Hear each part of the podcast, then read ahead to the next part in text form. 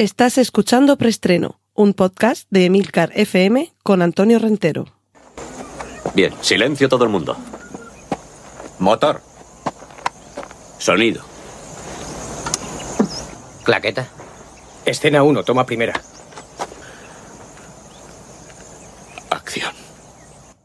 Saludos, soy Antonio Rentero y esto es Preestreno, el podcast de Emilcar FM, donde cada semana repasamos las últimas noticias de cine y series de televisión.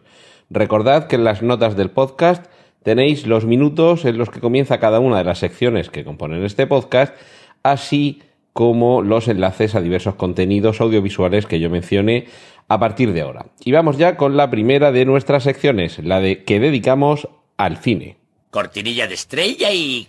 Lo primero que tenemos es un biopic de una figura, de un personaje, que seguramente os va a sonar su apellido, pero no lo vais a asociar a este personaje, porque realmente el gran público no tenemos mucha idea de la vida de este señor. Pero lo que sí que conocemos es su obra. ¿Y cuál es su obra? Seguramente uno de los automóviles más icónicos de la historia del cine.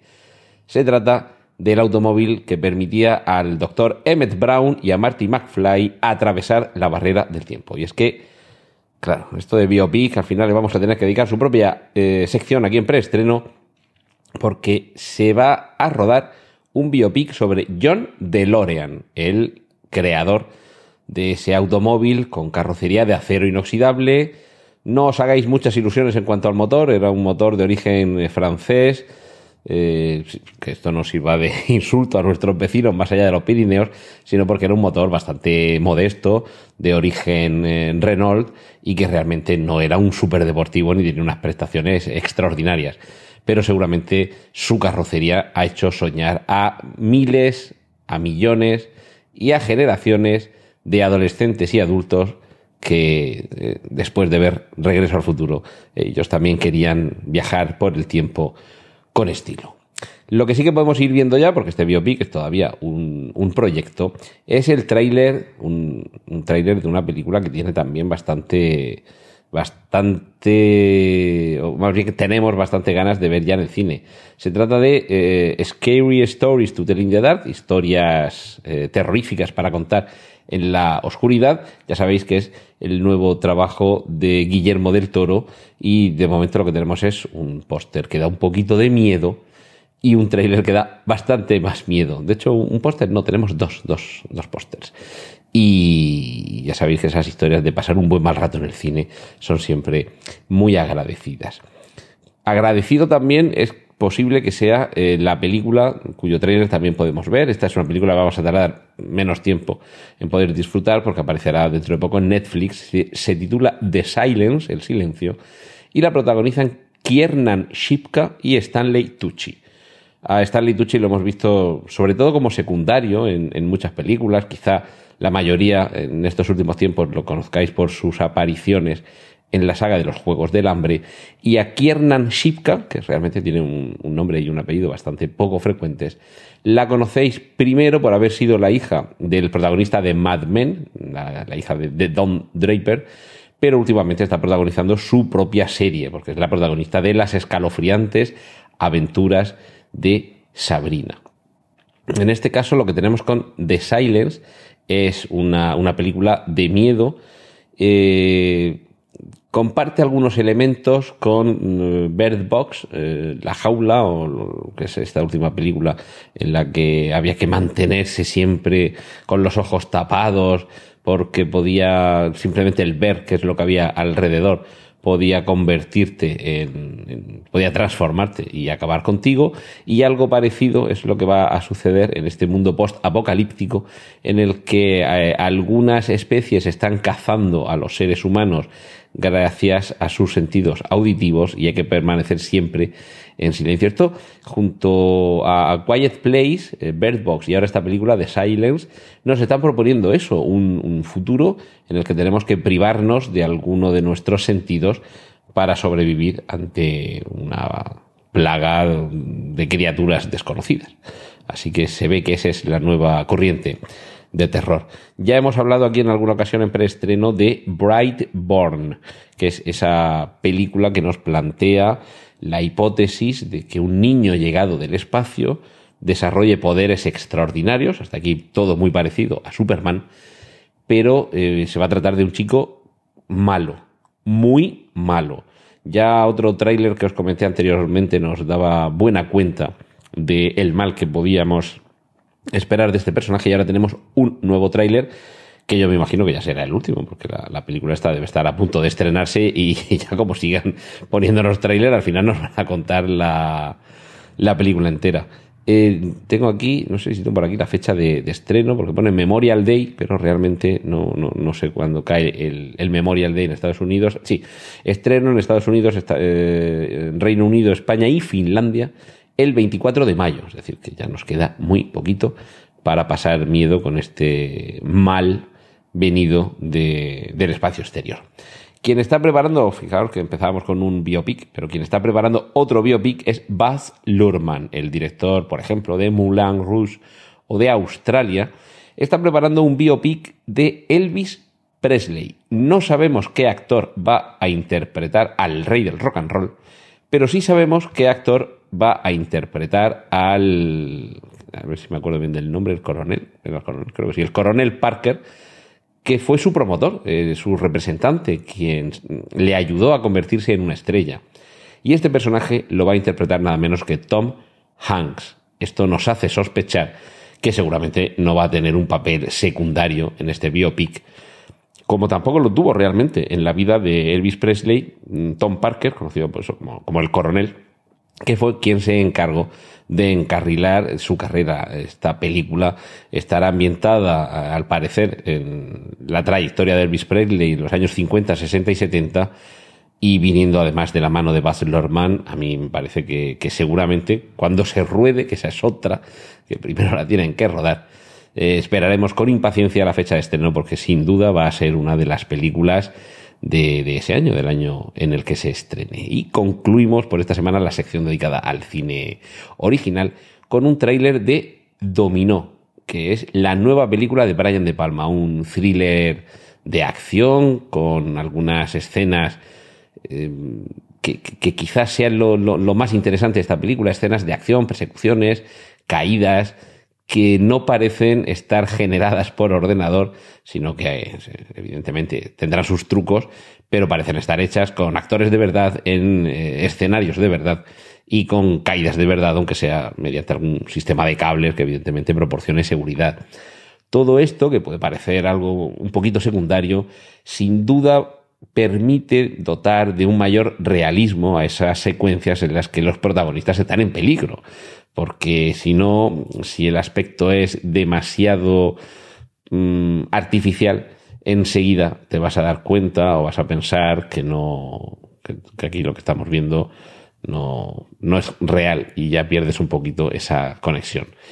Y, ya bueno, a ver, por favor, que, me descuido y no os digo quiénes son los, los protagonistas de esta, de esta película. Uno de ellos, el que parece que es el principal protagonista, es eh, Nikolai Koster Valdau, que seguramente lo conoceréis más por interpretar a Jamie Lannister en la serie televisiva de, Juego de Tronos. Ese es el, principal protagonista, que va a ser el que lo va a pasar peor eh, en, esta, en esta función. Y ahora damos ya paso a nuestra siguiente sección, que es la dedicada a remakes y secuelas. Cortinilla de estrella y tenemos, tenemos muy pocas esta semana, diferencia a otras, son muy poquitas las secuelas de las que vamos a hablar. En primer lugar, hay una película de los años 90, en concreto pues, 1996, que es Jóvenes y Brujas. Esa película que, para muchos tiene algún, no sé, a mí realmente es una película que no estaba mal, pero tampoco es que me creara así una... no me marco. No sé si, si habrá alguien a quien sí le haya marcado, pero por lo visto hay el interés suficiente como para hacer un remake de esta, de esta película, esta película Jóvenes y Brujas en la que veíamos a un grupo de adolescentes que tenían esta, pues no sé si hablar de estos poderes o estas habilidades, y que estando en, en los últimos años de instituto se valían como digo, de esos poderes o de esas habilidades para sus propios intereses, para los intereses de, de las adolescentes. Y además esto viene de mano de la compañía Bloomhouse, es la compañía de Jason Bloom, el estudio, que últimamente está haciendo una labor bastante interesante de recuperación del género de terror, apostando por autores, eh, por directores, por temáticas que son atractivas y que además tratan un poco de, ofrecer algo nuevo, algo, algo diferente. Eh, habrá, habrá que ver cómo, cómo es esta nueva generación de estas brujas adolescentes que veremos con el remake de Jóvenes y Brujas. Seguimos no, no, con los remakes como tales, pero sí con la ampliación de un nuevo universo, perdón, de un universo que ya conocíamos, es el universo de Godzilla. Tenemos un, nuevo tráiler y varios pósters nuevos de Godzilla King of Monsters. Como, como seguramente sabréis si habéis oído estas últimas películas, está eh, estableciéndose un cierto tipo de conexión entre estos títulos para dar cohesión a ese, a ese universo en el que todas estas criaturas tienen, tienen cabida y tienen relación unas con otras, y aunque directamente no se van continuando unas películas con otras, pero sí que es cierto que si ves solo una, mm, te aporta, en fin, dentro de lo que te puede aportar este tipo de películas, que es entretenimiento y destrucción, pero evidentemente los fans eh, están viéndose agraciados con la continuación de unas historias en las siguientes, aunque vayan cambiando actores y personajes, pero que veamos que todo estará transcurriendo en un mismo universo. Y como universo en el que hay secuelas y continuaciones de gran éxito, eh, seguramente el gran recurso es el de la Guerra de las Galaxias, Star Wars. Últimamente ha surgido el, el rumor de que el título del episodio 9 podría ser simplemente la palabra Skywalkers, en plural el apellido de la familia que de momento en ocho capítulos y seguramente en nueve constituye el núcleo de la saga galáctica por antonomasia.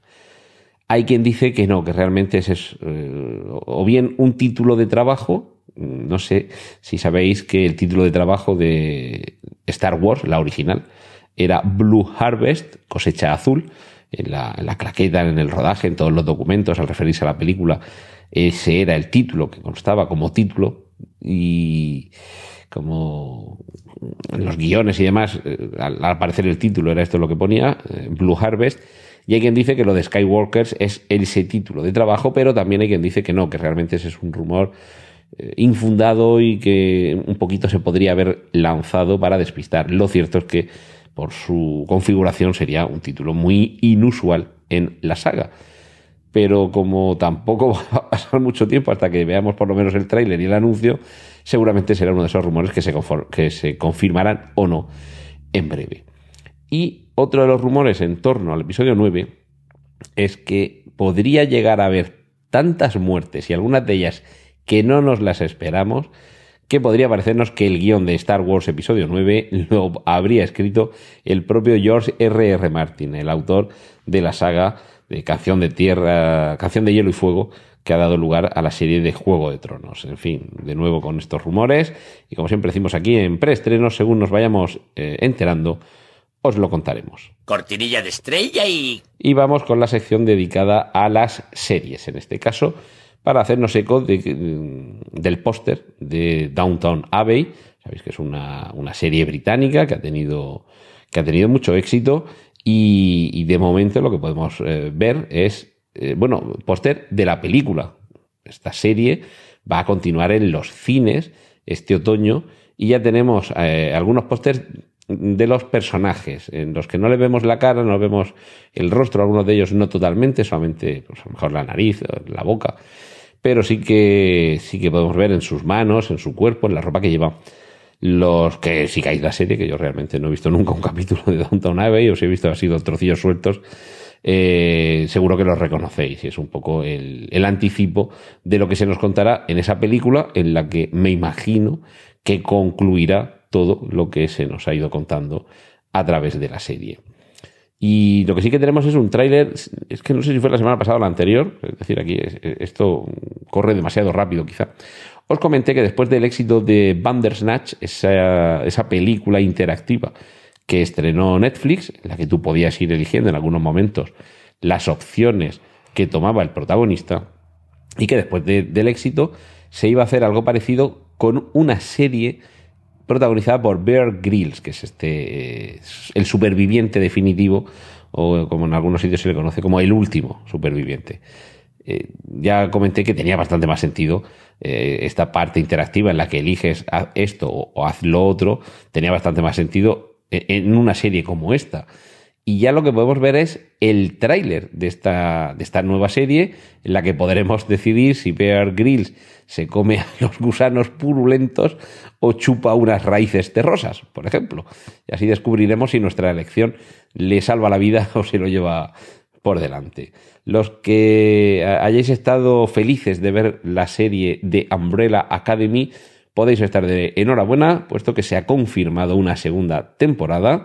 Igualmente podéis estar contentos los fans de la serie española La Casa de Papel, serie ganadora de un premio Emmy, porque el 19 de junio tendremos tercera temporada, además el 19 de junio de este año, tendremos el estreno de la tercera temporada de La Casa de Papel.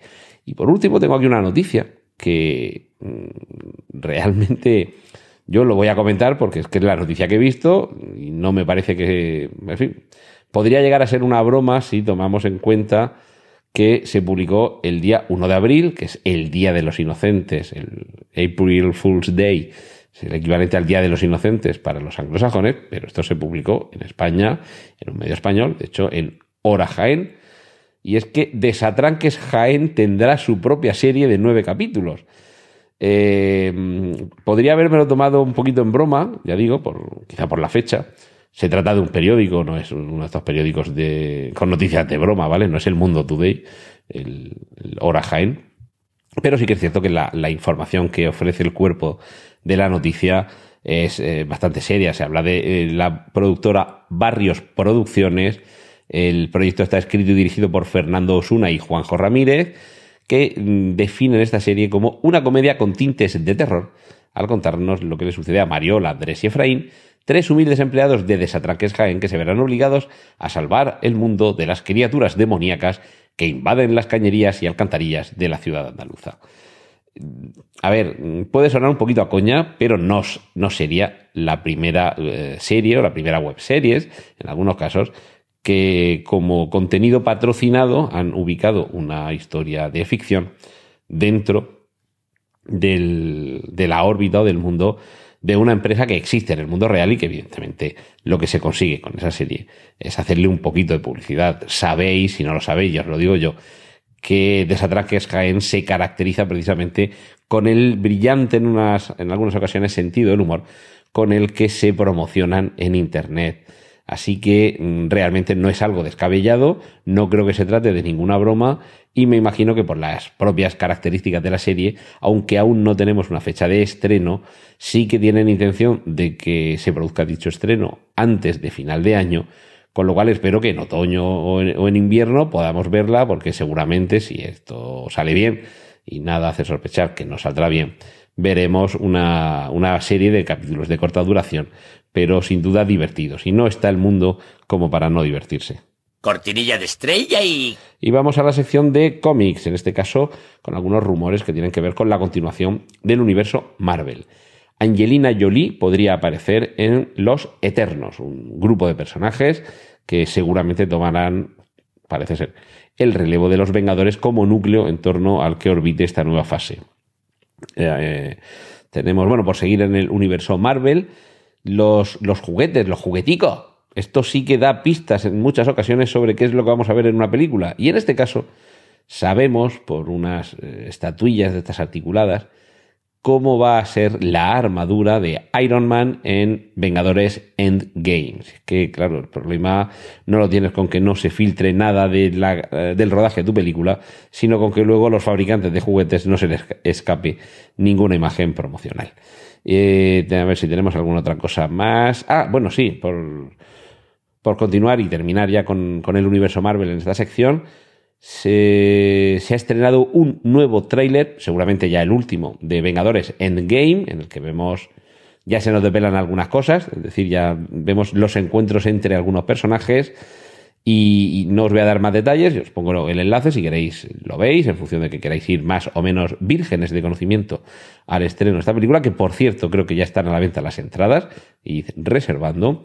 Y sin salir del universo Marvel, y ya en la fase 4, se consolida el proyecto de película en solitario de Black Widow, de la Viuda Negra, película en la que junto a Scarlett Johansson se confirma que aparecerán David Harbour, el nuevo Hellboy, el sheriff del pueblo donde transcurre la acción de Stranger Things y además también aparecería en esa película Rachel Weisz, que esta también la vimos por ejemplo en La momia o El jardinero fiel.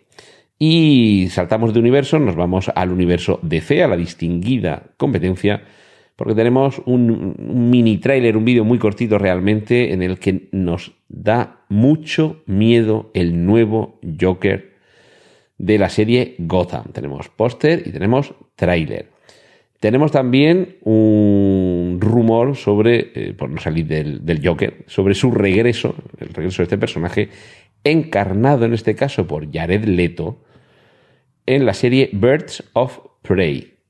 Y como conclusión esta semana sobre las noticias del Joker, no hay dos Joker sin tres.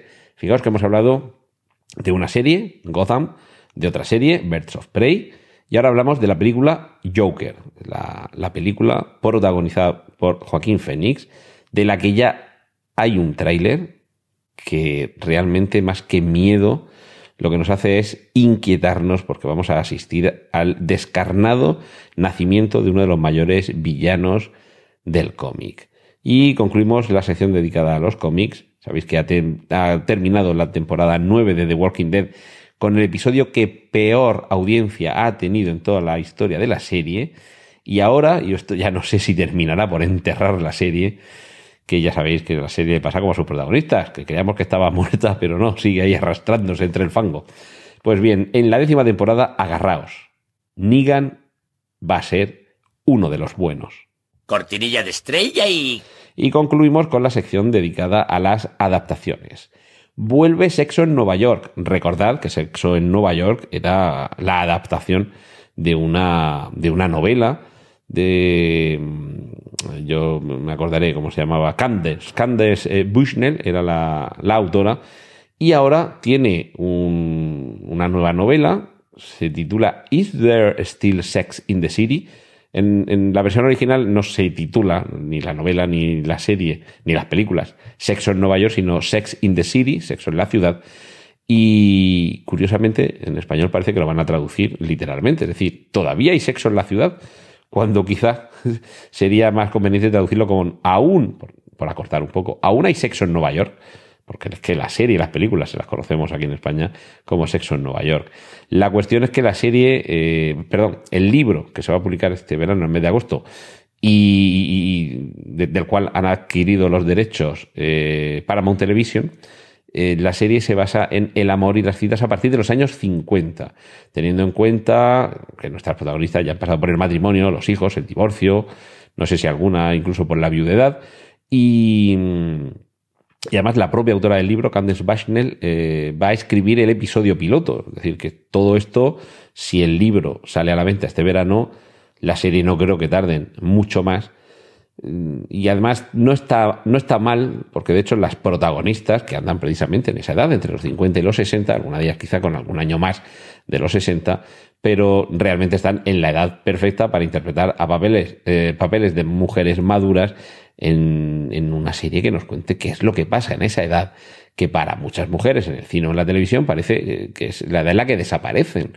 Y de hecho, muchas, muchas actrices se quejan precisamente de eso, de que a partir de una cierta edad ya no te llaman porque independientemente de que siga siendo más o menos atractivo, la cámara te quiera más o menos, básicamente no hay personajes para, eh, para esas edades eh, más allá de personajes secundarios. Y, realmente todas las edades, todos los personajes deberían tener una, una, riqueza que haga atractivo que el espectador acuda al cine o se siente delante de la televisión. No creo ni que, ni el sexo ni la edad debieran ser argumentos para retirar de la circulación eh, distintas tramas o distintos personajes, con lo que yo comporta, evidentemente, que es dejar en paro a, gente que tiene, que tiene talento.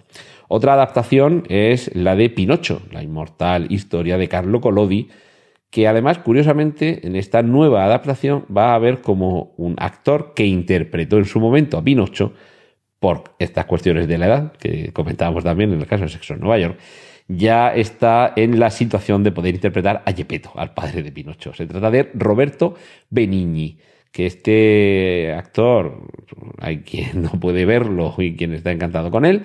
En este caso, va, lo que podemos ver es la primera imagen que se ha publicado de la película Pinocho dirigida por Mateo Garrone y en la que podemos ver a Benigni que ya tiene unos años, no es que parezca un, no es que parezca Matusalén, pero evidentemente ha ido cumpliendo años este señor hasta a este esto, hasta convertirse en, en un yepeto más que mm, creíble, aunque curiosamente en la imagen no se le ve con esas gafas que siempre asociamos a yepeto, por, aunque sea por la iconografía de la película de Walt Disney.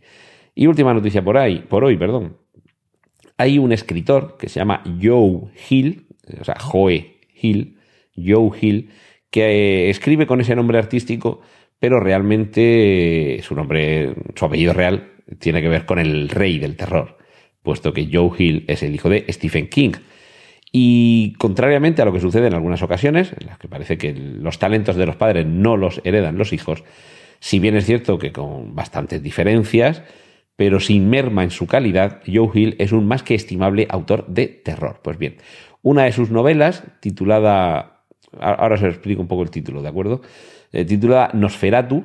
Eh, ha funcionado bastante bien en, las ventas como libro y, ya tenemos una serie, por lo menos podemos ver el tráiler de esta serie que adapta esta novela.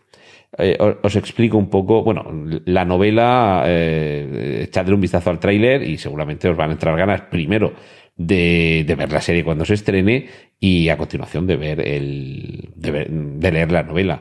Va a ser una miniserie de 10 capítulos y la historia tiene que ver con, con el universo de los vampiros, ¿de acuerdo?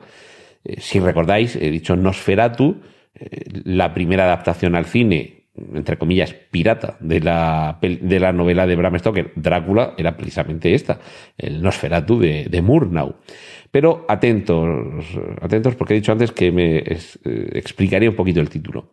El Nosferatu, el título de esta novela, no es tal como suena y como se titulaba aquella película. Es N0S 4, número 4, A2. Es una matrícula de un coche que, claro, a la vista, cuando combinas los números y las letras, lo que aparece es nos 4 a 2, si lo decimos en español. Pero eh, si lo vas diciendo en español, bueno, he dicho 0, eh, o, perdón, nos, N-O-S, 4 a 2. Eso, leído literalmente en inglés, sería nos 4 a 2, ¿de acuerdo? Nos 4 por 4 a 2 por 2. Y claro, si lo dices rápido, pues nos 4 a 2 se parece mucho el Nosferatu a Nosferatu, que es el nombre de ese vampiro. Entonces, jugando con, esas palabras es eh, de donde viene eh, el título, que es, es, claro, es la matrícula que lleva el coche del malo, ¿de acuerdo? Echadle un vistazo al tráiler, eh, os, va a dar, os va a dar cosica, os va a dar bastante cosica, sobre todo con el niño que va riéndose en el asiento de atrás del coche y ya, ya me contáis si tenéis o no gana de pasar un buen mal rato viendo esta serie que, va a llegar al, canal o a la plataforma AMC. Y, bueno, de la novela, pues, ¿qué os voy a contar? Va a ser en junio, junio de este año, cuando llegue a, a AMC. Y bueno, ya no me meto en las plataformas y los servicios en los que lo podremos ver aquí en España. Pero ya sabéis que AMC es la misma plataforma que emite The Walking Dead. Así que donde veáis The Walking Dead, ahí podréis ver Nosferatu. Y esto es todo por esta semana. Espero que os hayan gustado estas noticias y eh, que sigáis con Pasión Ribereña, que es como se hace aquí en Emilcar FM las cosas, eh, el devenir de preestreno. Y nos vemos la próxima semana. Un saludo de Antonio Rentero. ¡Y corten! Gracias por escuchar preestreno puedes contactar con nosotros en emilcar.fm barra preestreno, donde encontrarás nuestros anteriores episodios. Genial, la positiva.